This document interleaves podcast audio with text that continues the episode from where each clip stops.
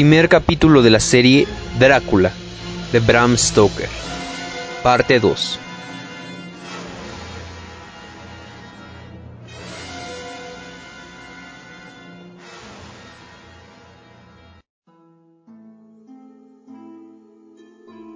...5 de mayo... Sin duda me dormí. De lo contrario, ¿cómo no me habría sorprendido por el espectáculo que ofrecía aquel antiguo castillo? En la noche su patio resultaba inmenso, y además, con el mismo partían varios pasadizos oscuros, bajo grandes arcadas. El patio aún parecía seguramente mayor de lo que era en realidad. Todavía no he podido verlo de día. La caleza se detuvo, el cochero echó a pie tierra y me dio la mano para ayudarme a descender. Volví a observar su prodigiosa fuerza. Su mano era como un clavo de acero de haberlo querido, habría podido triturar la mía. Tomó mi equipaje, que depositó en el suelo, cerca de mí que estaba junto a una portalada muy antigua, claveteada de hierro y montada en un saliente umbral de piedra maciza. A pesar de la oscuridad, pude observar que la piedra estaba esculpida, pero la inclemencia del tiempo había destruido sus esculturas. El cochero subió otra vez al pescante, empuñó las riendas, los caballos arrancaron al trote ligero y el coche desapareció por uno de aquellos oscuros y lóbregos pasadizos. Me quedé allí sin saber qué hacer. No había ninguna campanilla que agitar, ningún aldabón para llamar, y resultaba inverosímil que alguien pudiera oír mi voz a través de aquellos muros tan espesos y aquellas ventanas tan negras. Esperé un tiempo bastante largo, durante el cual volvieron a mí todas mis aprensiones todas mis angustias. Estaba completamente despierto y en medio de los Cárpatos. Solo podía hacer una cosa, tener paciencia y esperar la salida del sol. Apenas llegado a esa conclusión, oí unos pasos pesados detrás del gran portal. Al mismo tiempo divisé por una ranura un rayo de luz. Luego hubo el ruido de cadenas y el descorrimiento de un enorme cerrojo. Tardó bastante en girar una llave en la cerradura, pues sin duda hacía tiempo que no servía, y la gran portalada quedó entreabierta. Ante mí se hallaba un caballero anciano, recién afeitado, excepto su bigote blanquecino, ataviado de negro de pies a cabeza. Sin duda, la menor sombra de color en alguna parte. Sostenía en su mano una lámpara antigua de plata, cuya llama ardía sin ninguna pantalla protectora de vidrio. Vacilando, bajo la corriente de aire y proyectando unas sombras alargadas y oscilantes a su alrededor. Con un cortés ademán de su mano derecha, el anciano me rogó que entrase al castillo, exclamando con un acento inglés impecable, aunque con tono extraño. Sea bienvenido a mi morada. Entre en el castillo por su propia voluntad no avanzó hacia mí, sino que permaneció más allá del umbral, semejante a una estatua, como si el primer hecho que hizo para saludarme le hubiera petrificado. Sea bienvenido a mi morada, repitió. Entré por su voluntad, entré sin temor, y deje aquí parte de su felicidad que lleva consigo. El conde Drácula Pregunté para asegurarme. El anciano inclinóse cortésmente. Sí, soy el conde Drácula, repuso. Y le doy la bienvenida a mi casa, señor Harker. Entre, entre. La noche es fría. Y ciertamente usted necesitará descansar y comer algo. Mientras hablaba, depositó la lámpara sobre una repisa fija a la pared, y cruzando el umbral cogió mis maletas. Antes de poder impedirlo, ya las había dejado en el comedor. Abrí la boca para protestar. No, señor. Es usted mi huésped, insistió Drácula. Es tarde, y mi servidumbre ya se ha retirado. Permítame preocuparme de su comodidad.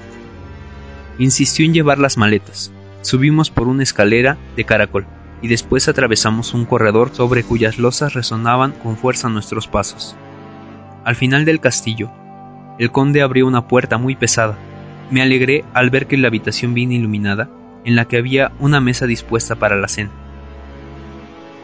y cuya inmensa chimenea ardía en un gran fuego de troncos.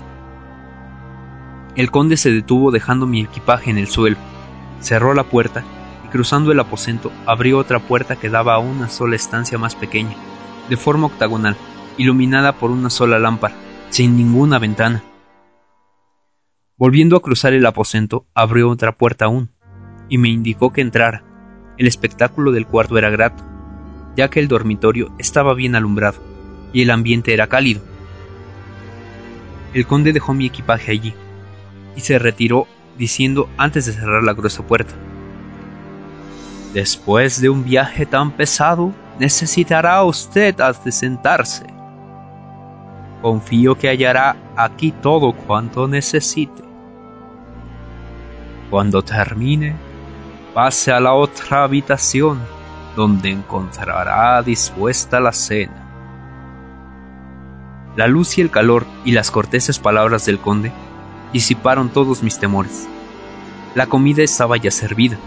Mi anfitrión, apoyado en la repisa de la chimenea, me señaló la mesa con gesto amable. Le ruego tome asiento y cene a gusto. Espero que me perdone por no cenar con usted. Mas ya lo hice antes. Le entregué la misiva sellada que el señor Hawkins me había confiado para él. Lamento vivamente que un nuevo ataque de gota me impida viajar en estos momentos. Y seguramente por algún tiempo, según temo. Sin embargo, tengo la dicha de enviarle en mi lugar a una persona de toda mi confianza. Se trata de un joven de gran energía y que conoce perfectamente su oficio. Repito que usted puede confiar en él, ya que es la discreción en persona. Y casi puedo afirmar que se ha hecho hombre en mi bufet. Durante su estancia en el castillo, estará a su disposición en cuantas ocasiones usted desee siguiendo en todo sus instrucciones. El conde se apartó de la chimenea para levantar él mismo la tapadera de un plato, y un instante después yo deleitaba un pollo asado, que estaba realmente delicioso. Añadí un poco de queso, una ensalada y dos vasos del viejo tocay. Y quedará enumerada la primera comida que hice en el castillo de Drácula. Mientras comía, el conde me formuló numerosas preguntas respecto a mi viaje, y le conté uno tras otro los incidentes sobrevenidos en el mismo, para mí extraños. Al terminar mi relato, también había acabado mi cena. Su nariz aquilina le daba decididamente un perfil de águila. Tenía la frente alta y abombada, el pelo ralo en las sienes, pero abundante en el resto de la cabeza. Las espesas cejas se juntaban casi encima de la nariz y sus cabellos daban la impresión de enmarcarla. Tan largos y espesos eran. La boca, o al menos de lo que la misma percibí, bajo su enorme bigote, tenía una expresión cruel, y los dientes relucientes de blancura eran extraordinariamente puntiagudos, avanzando de manera muy prominente sobre sus labios, cuyo color escarlata denunciaba una gran vitalidad en un hombre de su edad. Había observado el dorso de sus manos, que mantenía cruzadas sobre sus rodillas, y a la claridad del fuego me parecieron más blancas y finas. No obstante, al verlas más de cerca, comprobé que, por el contrario, eran muy grotescas, anchas, con dedos cortos y gruesos. Y por muy extraño que pareciese, el centro de las palmas estaba cubierto de vello. En cambio, las uñas eran largas y finas acabadas en punta. Una vez que el conde se inclinó hacia mí, no pude reprimir un estremecimiento. Tal vez fuese su mal aliento, no lo sé, mas lo cierto es que mi estómago se revolvió sin poder ocultarlo. Un pesado silencio se extendía sobre todo el castillo, y sin embargo, prestando la debida atención, tuve la impresión de oír los lobos aullar en el valle. Los ojos de mi anfitrión destellaron de emoción. Escúcheles, exclamó. Son los hijos de la noche. Sus aullidos son como música para mis oídos. Usted estará fatigado. Su dormitorio está a punto y mañana puede dormir hasta la hora que desee. Yo me ausentaré hasta el atardecer. Duerma pues por lo que el cuerpo le pida y que sus sueños sean felices. Me encuentro sumido en un mar de dudas, de temores. Me asaltan unas ideas extrañas, rarísimas, que no me atrevo a formular con toda claridad. Que Dios me proteja, aunque solo sea en favor de mis seres queridos. 7 de mayo. La mañana de nuevo. Me encuentro descansando por completo y las últimas 24 horas han transcurrido, en conjunto estupendamente. Me levanté en el momento que quise, ya vestido, y por ser el primer día, me dirigí a la pieza donde cené ayer, y donde encontré servido el desayuno. Para que el café se conservase caliente, se había dejado la cafetera en el hogar. En la mesa hallé una nota. Tengo que ausentarme, no me espere. Drácula. Almorcé magníficamente. Cuando terminé, busqué con la vista una campiña para advertir a los domésticos que podía quitar la mesa, pero no vi ninguna. El servicio de mesa es de oro admirablemente cincelado, y sin duda alguna de gran valor. Sin embargo, en todo el castillo no hay ni un solo espejo, ni siquiera uno en ninguna de las habitaciones, ni tan solo en mi tocador y cuando quiero afeitarme o peinarme, he de servirme del espejito de mi maletín de viaje. Después de comer, no sé si debo llamar almuerzo o comida a lo que he tomado, ya que eran casi las seis de la tarde. Dejé transcurrir unos momentos, luego sentí deseos de leer, pues no quise recorrer las dependencias del castillo sin obtener el correspondiente permiso del conde. Pero en la estancia donde me hallaba, no había ni libro, ni periódico, ni siquiera papel de escribir. Abrí una de las puertas y me encontré precisamente en una especie de biblioteca. Intenté abrir otra puerta, en la dirección opuesta de aquella por la que acababa de entrar, mas estaba cerrada con llave. Qué agradable sorpresa. Allí había un buen número de libros ingleses, en varias estanterías, así como colecciones de revistas y periódicos. Me encontraba examinando los títulos cuando se abrió la puerta y apareció el conde y me saludó con toda cordialidad y me preguntó si había pasado bien la noche.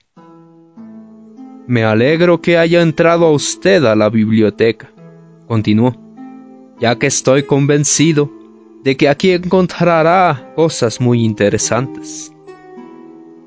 Espero, amigo mío, que usted me enseñará a dominar su idioma. Conde, repliqué, sabe usted bien que habla perfectamente el inglés. Se inclinó hacia mí con el rostro muy grave. Gracias, amigo mío. Sus palabras son muy halagadoras, pero me temo todavía estar muy lejos de mi objetivo. Cierto que me conozco el vocabulario y la gramática, mas al respecto, a expresarme con toda corrección. Repito que usted habla un inglés perfecto. No, no. Sé muy bien que si estuviera en Londres, nadie me tomaría por un auténtico inglés. Por esto, no me bastan mis conocimientos en inglés. Lamento haber tenido que ausentarme tanto tiempo, mas supongo que sabrá perdonarme si le aseguro que he tenido que ocuparme de ciertos asuntos importantísimos. Contesté que naturalmente estaba perdonado, y le pedí autorización para entrar en la biblioteca siempre que lo desease. Ciertamente, asintió añadiendo. Puede usted recorrer todo el castillo, si tal es su deseo, excepto las habitaciones cuya puerta encuentre cerrada con llave, en las que es de suponer usted no deseará entrar. nos hallamos en Transilvania. Prosiguió el conde.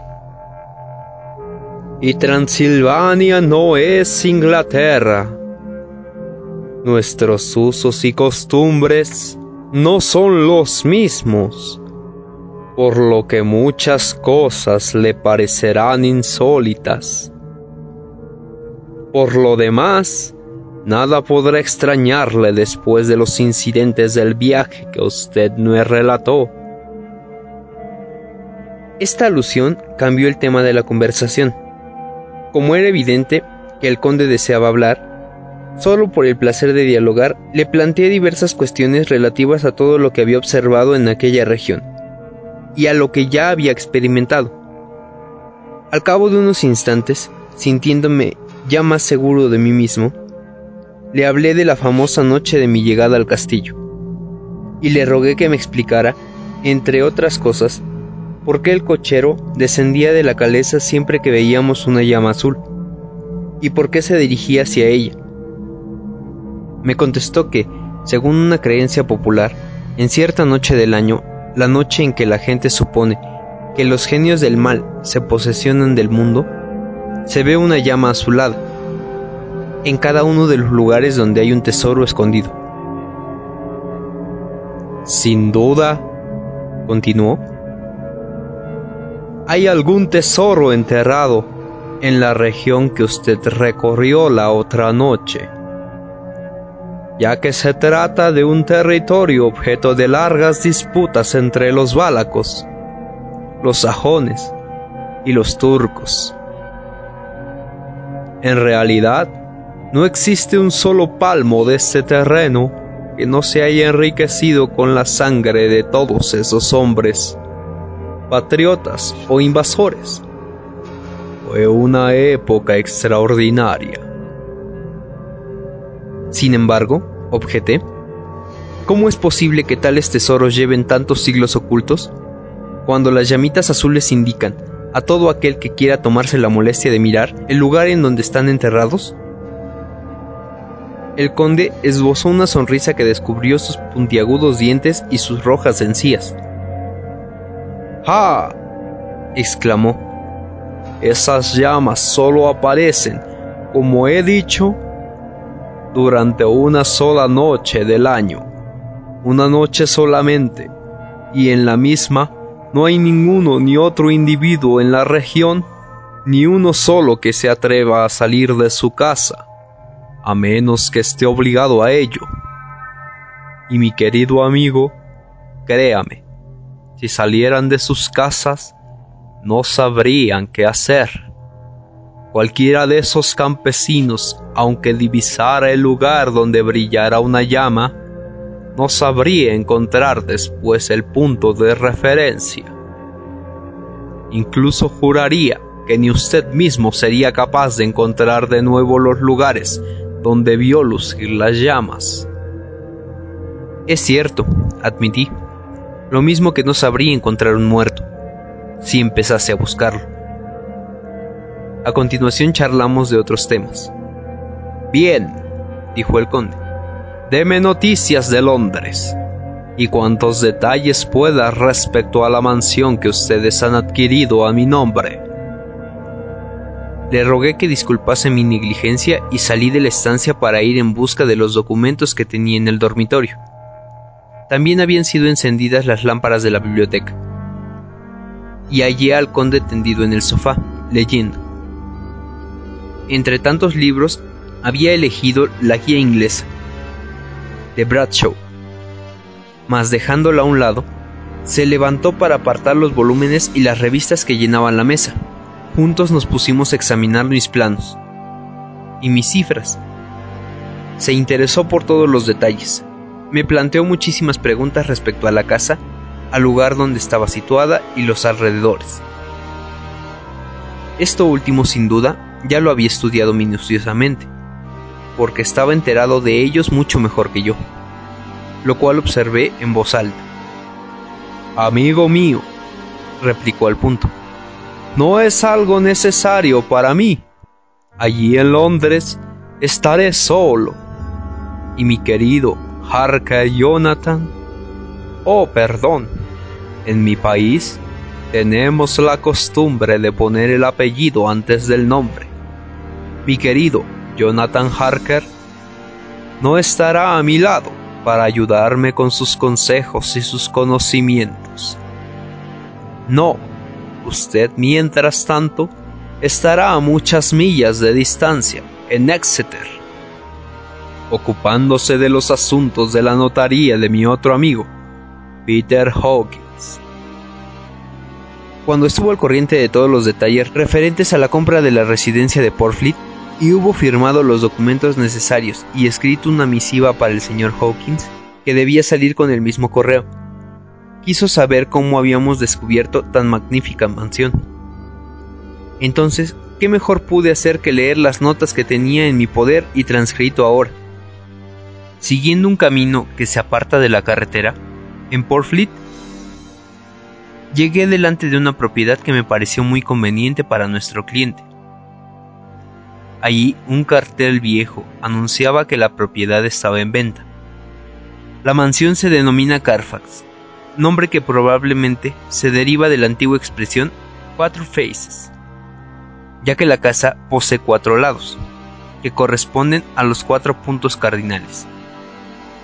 La superficie es de unos 20 acres y la propiedad se halla totalmente rodeada, como he dicho, por grandes tapias de piedra.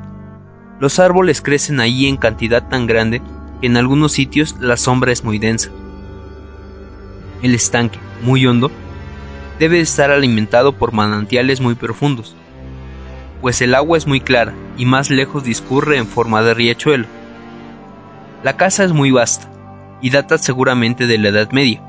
En efecto, una parte está formada por piedras muy gruesas, y las escasas ventanas están situadas muy altas y defendidas por barrotes de hierro. Tal vez fuese una antigua fortaleza. Al menos tiene una capilla adosada a la casa. Como no tenía llave de la puerta que permite el paso en la residencia propiamente dicha, no pude penetrar allí, pero fotografié la casa de todos los ángulos. La casa fue construida más tarde y no logré apreciar sus dimensiones que son considerables. Esto es todo cuanto puedo afirmar. Por los alrededores existen muy pocas casas, entre las cuales hay una grande y reciente, convertida en asilo para alienados. Sin embargo, este edificio no es visible desde Carfax. Cuando hube terminado, el conde gustó de decirme hasta qué punto le complacía su adquisición. Me encanta, me encanta que sea vasta y antigua, exclamó. Yo también pertenezco a una familia muy antigua y me moriría muy pronto si me viese obligado a residir en una mansión moderna. Una casa no se torna habitable en un solo día, y un siglo se compone de muchos días y años. También me alegra saber que ahí hay una capilla, ya que nosotros los nobles de Transilvania no nos agrada pensar que nuestros restos habrán de mezclarse con los de nuestros semejantes inferiores. Me gustan las sombras y que todo esté oscuro. Y nada me gusta más como estar a solas con mis pensamientos. Sus palabras contradecían la expresión de su rostro. ¿O eran sus rasgos los que les daban una sonrisa algo de siniestro y sombrío? Poco después se excusó por tener que dejarme, y me pidió que recogiera los documentos. Transcurrió más de una hora antes de que reapareciese el conde. ¡Ah! exclamó. ¿Todavía leyendo? Magnífico. Mas no hay que estar trabajando constantemente. Venga, acaban de advertirme que su cena está dispuesta. Me tomó el brazo y pasamos a la estancia contigua, donde efectivamente habían servido una cena deliciosa sin embargo, lo mismo que en la velada anterior, se sentó a mi lado y conversamos mientras yo estuve comiendo. Al terminar fumé, igual que el día anterior, en tanto él no cesaba de formularme una pregunta tras otra. No tenía sueño, ya que mi largo descanso me había despojado completamente de toda fatiga. No obstante, experimentaba escalofríos que todo el mundo siente ante la proximidad del alba, recordando una nueva marea. El conde Drácula se puso en pie de un salto. Vaya, ya es de día, gritó. Oh, perdóneme por haberle obligado a velar tanto tiempo. A partir de ahora, cuando me hable de Inglaterra, mi nuevo país tan querido para mí, procure que sus explicaciones sean menos interesantes, a fin de que no olvide que el tiempo transcurre. Inclinándose delante de mí, salió con paso apresurado. 8 de mayo. Al iniciar este diario, temí mostrarme confuso, pero ahora me alegro de haberme detenido en todos los detalles, ya que este castillo, así como cuanto se ve y pasa en él, resulta tan extraño que no puedo impedir estar a disgusto. Quisiera salir de aquí, salir sano y salvo, o no haber venido jamás. Y si he de expresar mis verdaderos pensamientos, creo que soy el único ser viviente del castillo. Sí, si puedo exponer los hechos tal y como son, ello me ayudará quizás a sufrirlos con más paciencia, a refrenar mi imaginación. Al acostarme, dormí solo unas horas, y al ver que no lograba conciliar el sueño, me levanté. Había colocado mi espejito de mano en el marco de la ventana, y empecé a afeitarme cuando de repente Sentí una mano en el hombro y reconocí la voz del conde. Buenos días. Me sobresalté, muy extrañado de no haberlo oído entrar, ni haberle visto, ya que por el espejito se veía reflejada toda la habitación a mis espaldas. Con el movimiento de sorpresa me arañé ligeramente la cara, cosa que no observé en aquel instante. Cuando hube contestado al saludo del conde, me puse a mirar otra vez, tratando de comprender cómo había podido engañarme. No había el menor error. Sabía que el conde se hallaba detrás de mí, casi a mi lado, y solo tenía que volver la cabeza para verle. Pues bien, el espejo no reflejaba su imagen. El espejo reproducía todo cuanto había a mi espalda, mas en ello no había el menor signo de un ser humano, aparte de mí. A este hecho tan estupefaciente que se añadía a los demás misterios, acentuó como es natural mi sensación de malestar, sensación que experimento siempre que el conde se halla cerca de mí. Fue entonces cuando me di cuenta de que sangraba de la barbilla. Dejando a un lado la navaja, volví a medias la cabeza para buscar con la vista un poco de algodón. Cuando el conde vio mi rostro, chispearon sus pupilas con una especie de furor diabólico, y de repente me asió por la garganta. Retrocedí bruscamente, y su mano tocó el rosario del que colgaba el crucifijo, que yo aún llevaba al cuello. En ese mismo instante se produjo en él un cambio súbito, y su furor se disipó tan rápidamente que apenas pude creer que hubiera estado encolerizado poco antes. Tenga cuidado, me advirtió. Tenga cuidado cuando se corte. En este país esto es más peligroso de lo que cree. Después, descolgando el espejito de la ventana, añadió. Sí, se ha herido. A causa de este objeto maldito. Solo sirve para alargar la vanidad humana. Es mejor deshacerse de él. Abrió el ventanal con un solo gesto de su terrible mano y arrojó fuera el espejo, que se rompió en mil pedazos sobre las losas del patio. Luego, salió del dormitorio sin pronunciar una palabra. ¿Cómo me afeitaré a partir de ahora? Solo veo un medio.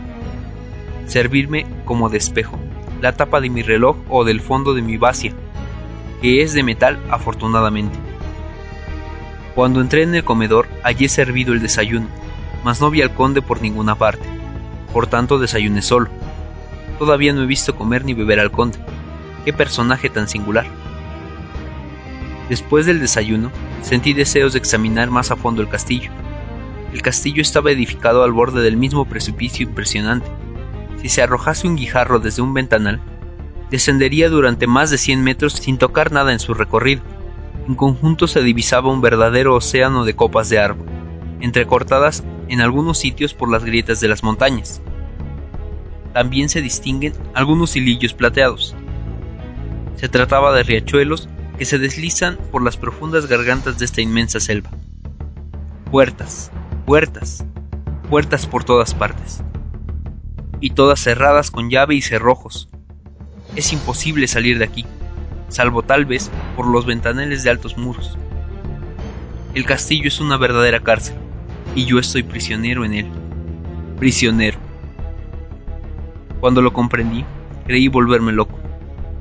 Sin embargo, tan pronto como me di cuenta de que no podía escapar del castillo por desgracia, me senté tranquilamente, con tanta calma como nunca en mi vida, para reflexionar sobre mi situación, tratando de hallar un medio. Solo estoy seguro de una cosa, que es absolutamente inútil que hable de esto con el conde. Él, mejor que nadie, sabe que soy su prisionero. Él lo ha querido y sin duda tiene motivos.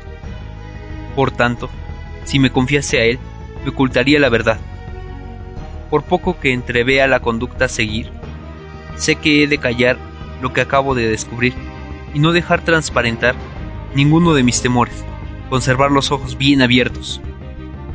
Soy, lo sé, como un recién nacido muerto de miedo o envuelto en ricos pañales, y si es así, necesito y necesitaré en los próximos días de toda mi clarividencia mental.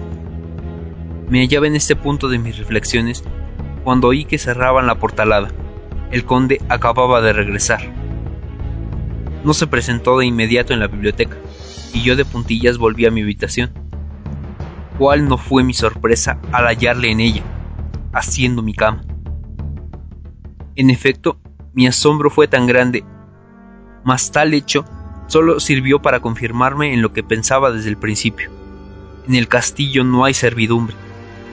Y cuando algo más tarde por un resquicio de la puerta le vi poner la mesa, ya no dudé más, pues si el conde se encargaba de estas tareas, es porque nadie más puede hacerlo. Me estremecí de terror, al pensar que si no hay nadie en el castillo, fue el propio conde quien me condujo la caleza la noche de mi llegada. Si es esto así, ¿qué significa el poder que tiene de hacerse obedecer por los lobos, como lo hizo levantando simplemente la mano? ¿Por qué los habitantes de Bistritz y mis compañeros de viaje experimentaron tales temores por mí? ¿Por qué aquella mujer me entregó la cruz? ¿Por qué me dieron las rosas silvestres y los ajos? Bendita sea la anciana que puso el rosario en mi cuello, ya que cada vez que lo toco me siento más fuerte y valeroso. Me extraña que un objeto que siempre he considerado inútil y de pura superstición pueda socorrerme en mis angustias. ¿Posee este crucifijo alguna virtud intrínseca? ¿O solo es un medio para reavivar mis queridos recuerdos? Supongo, espero que algún día poder examinar la cuestión más despacio, para formarme una sólida opinión. Mientras tanto, he de tratar de informarme tanto como pueda respecto al conde Drácula. Esto tal vez me ayude a comprender todo cuanto aquí sucede. Quizás esta noche hable espontáneamente, si logro desviar la conversación en tal sentido. De todos modos, necesitaré mostrarme muy prudente para que no conozca mis temores.